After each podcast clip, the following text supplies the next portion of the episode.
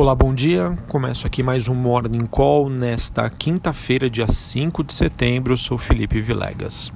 Bom, os ativos de risco hoje estão operando em um tom mais positivo após a China e os Estados Unidos terem acordado em retornar às negociações comerciais em torno da guerra comercial. O encontro deve ocorrer nos Estados Unidos em meados de outubro.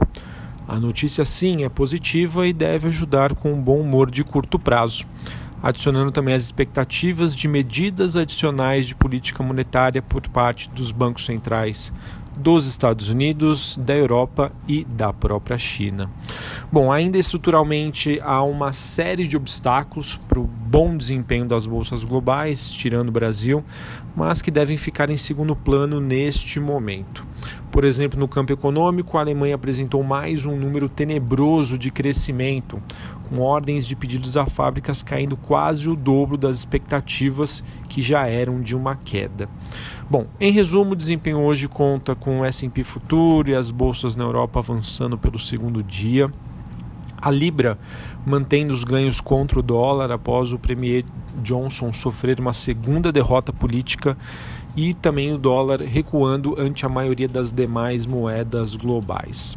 Sobre as commodities, o petróleo se sustenta no patamar em torno de 56 dólares o barril, após disparar ontem quase 5%. Em relação aos metais industriais, em Londres, o cobre sobe, o níquel cai e o minério de ferro estende aí mais um dia de ganhos na China, ou seja, notícia muito positiva em resumo aqui, falando sobre commodities para a Petrobras, também a Vale e demais siderúrgicas.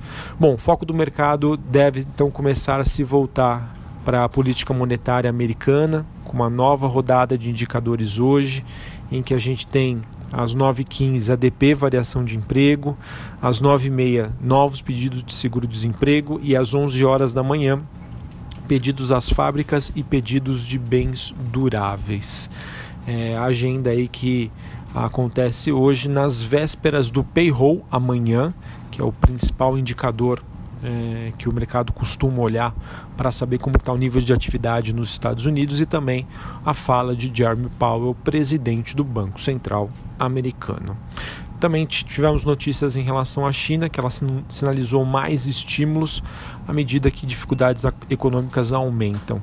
O governo anunciou que irá adotar uma postura mais agressiva para conter a desaceleração no país.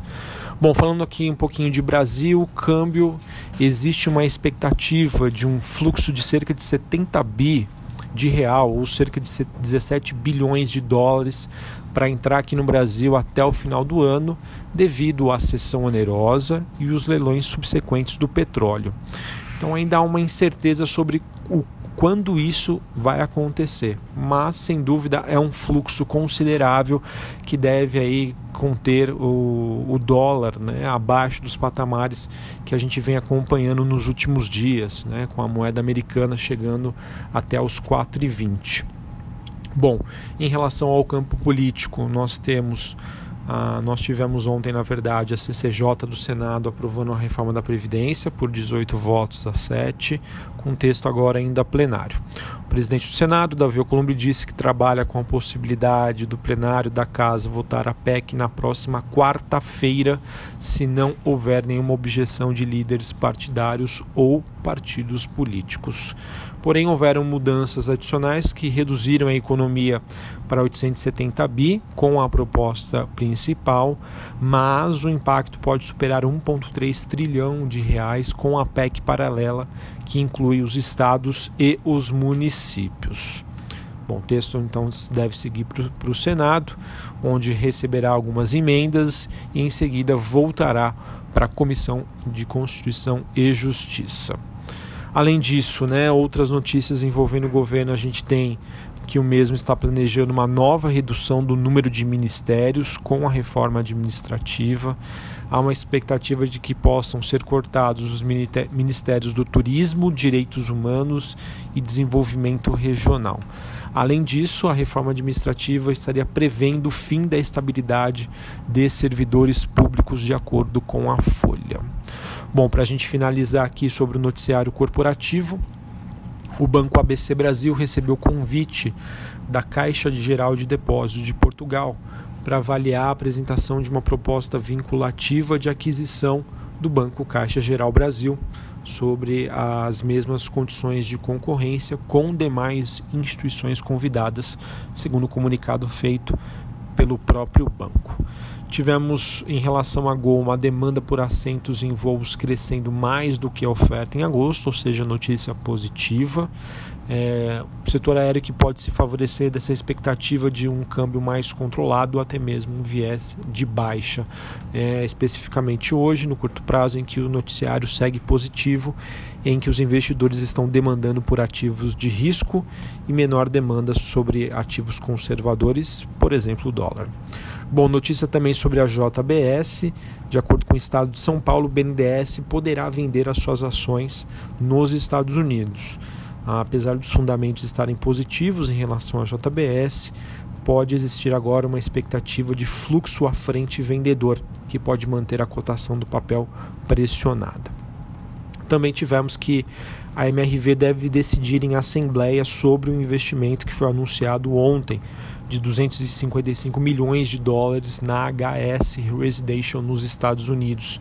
Essa assembleia foi marcada para o próximo dia 4 de outubro.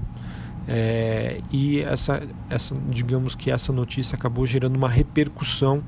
Alguns analistas não gostaram né, da, deste fato e o papel acabou sendo ontem um dos destaques de baixa do Ibovespa. Além disso, a gente teve a Localiza dizendo que vai pagar cerca de 74,6 milhões de reais em juros sobre capital próprio, uma forma de provento similar ao dividendo. A diferença é que há uma incidência de 15% de IR sobre o valor será pago aos seus acionistas, que é recolhido pela corretora ou pelo banco, enfim. Bom, então é isso. Mais um dia positivo para os mercados lá fora acredito eu que o mercado aqui também de, deva repercutir essa notícia.